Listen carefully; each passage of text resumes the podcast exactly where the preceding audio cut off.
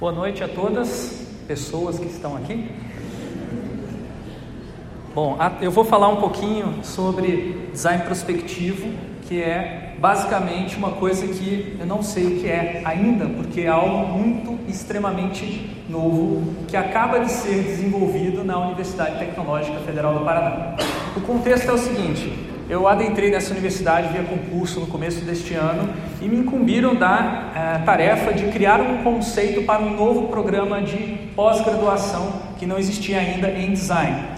Ao conversar com o Ministério da Educação de uma maneira bastante dura, como vocês podem acompanhar nas notícias, foi nos dada a incumbência de criar algo extremamente inovador, do contrário, não seria aprovado. Então a gente resolveu criar um novo tipo de design, gente chamou de design prospectivo. Então estamos nesse momento é, sob avaliação da CAPES para verificar o mérito dessa proposta, se é realmente inovadora. Acreditamos que ano que vem já abriremos vagas para o curso de mestrado gratuito, como toda a universidade pública. Mas aqui eu vou fazer então uma espécie de amostra grátis do tema que a gente gostaria de trabalhar, caso ele seja é, aprovado. A maior parte das pessoas, quando pensam design, elas pensam em coisas legais, bonitas, funcionais, úteis, como produtos da Apple, né? Então o design ele aparece como uma coisa, e a maior parte da pesquisa em programas de pós-graduação focaliza em coisas diferentes, digitais, físicas, analógicas, mas o que a gente quer focar não são coisas, são relações entre coisas. Então a gente está tentando puxar a ideia com esse programa de pesquisas de que design é uma relação entre coisas. Isso vai nos permitir dialogar com várias outras disciplinas que não necessariamente têm um foco em criação de coisas, em objetos, em coisas visuais que normalmente estão associadas à arte, né? Ou a parte funcional está associada à engenharia, mas também com o direito. Então, se possível, se esse programa for aberto, a gente vai poder acolher estudantes egressos da área do direito, sim, porque o nosso foco é Olha só, superar as caixas de possibilidades que não permitem que novas relações sejam criadas.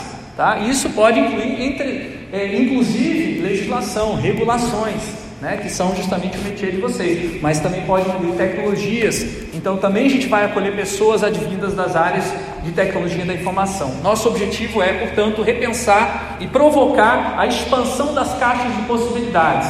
Não é só pensar fora da caixa, é agir fora da caixa. Prospecção é isso, você age.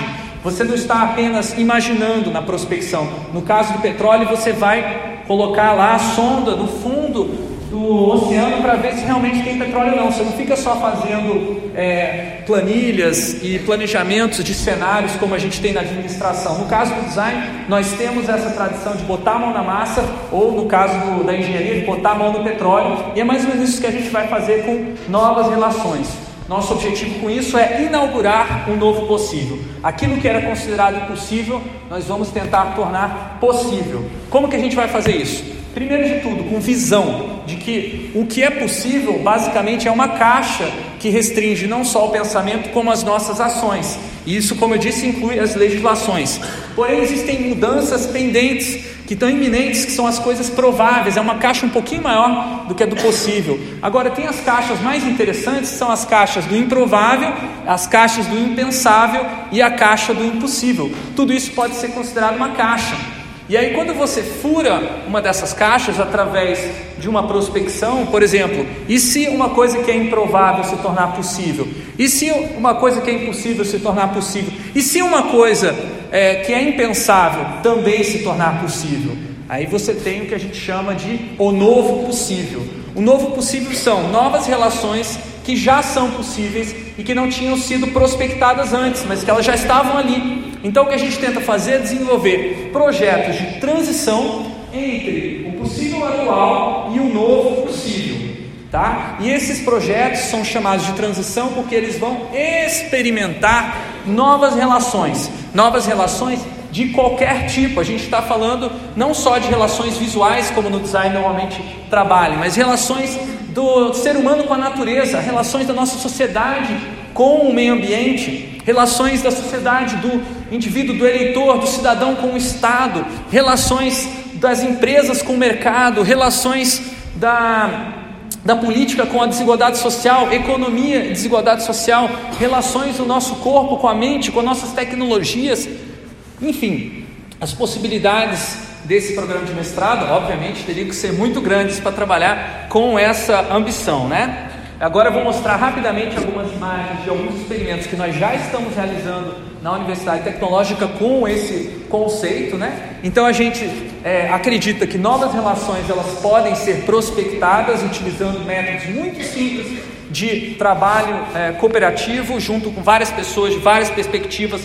Você pode trabalhar com essas caixas e pensar fora dessas caixas, utilizando post-it, utilizando pensamento visual, desenhos e tudo mais.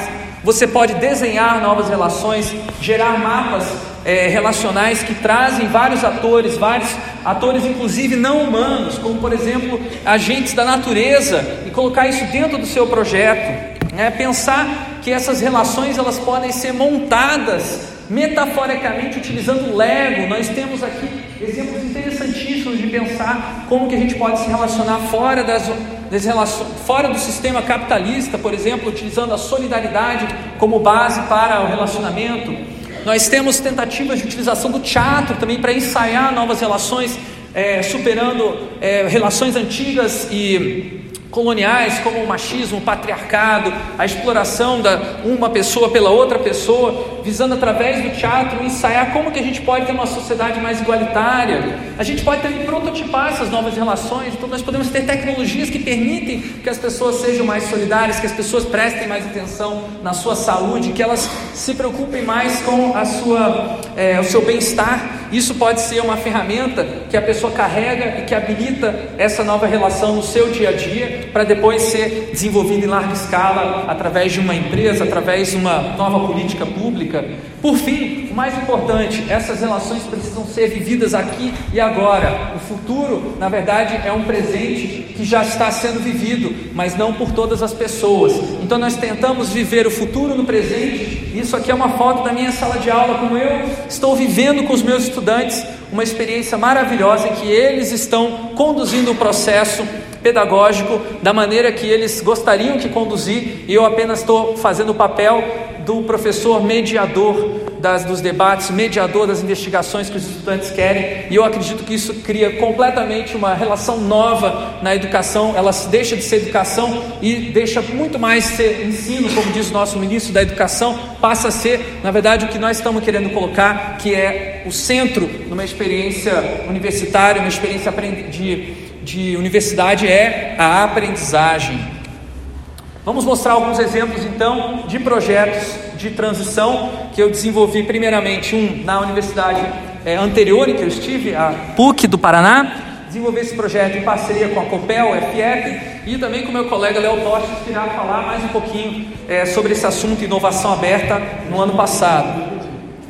É, o projeto começa com a necessidade de transição da Copel num sistema centralizado de produção de distribuição de energia elétrica para um sistema descentralizado chamado Smart Grids. Para esses sistemas funcionarem é necessário que tenha várias startups, cada uma contribuindo com um diferente produção de valor, e a Copel passaria a ser uma articulação em rede ao invés de ser uma grande produtora e distribuidora de energia.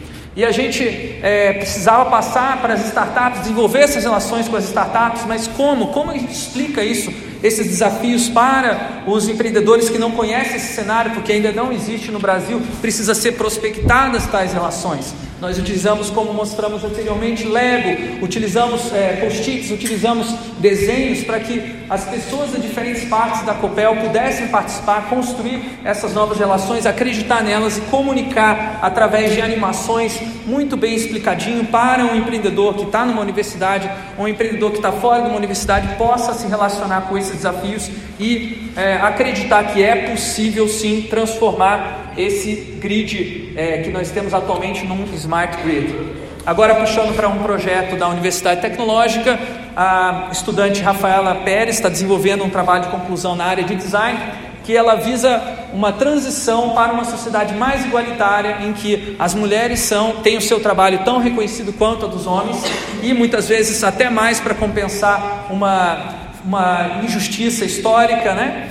É, no caso da que ela está trabalhando, são as mulheres produtoras de café do norte do Paraná. Muitas é, propriedades hoje são geridas, são executadas por mulheres e muitas vezes você toma o seu café aqui em Curitiba sem saber que ele é um café produzido por mulheres que estão lutando contra o machismo diariamente para serem reconhecidas e algumas empresas já estão fazendo campanhas, por exemplo, de rótulos especiais que mostram é, que as mulheres que produziram essa safra, porém, esses rótulos utilizam vários estereótipos que reduzem as mulheres a crianças, a menininhas, a parte da natureza, como se fosse para você consumir as mulheres, assim como você consome o café, colocando as mulheres numa situação muito triste, né, que não que reitera, digamos assim, o preconceito que elas estão lutando diariamente para superar. Então a Rafaela foi até essas produtoras de café, ela conversou com todas elas, ouviu as coisas que elas gostariam de dizer para a sociedade, construiu com elas um kit, uma campanha para ser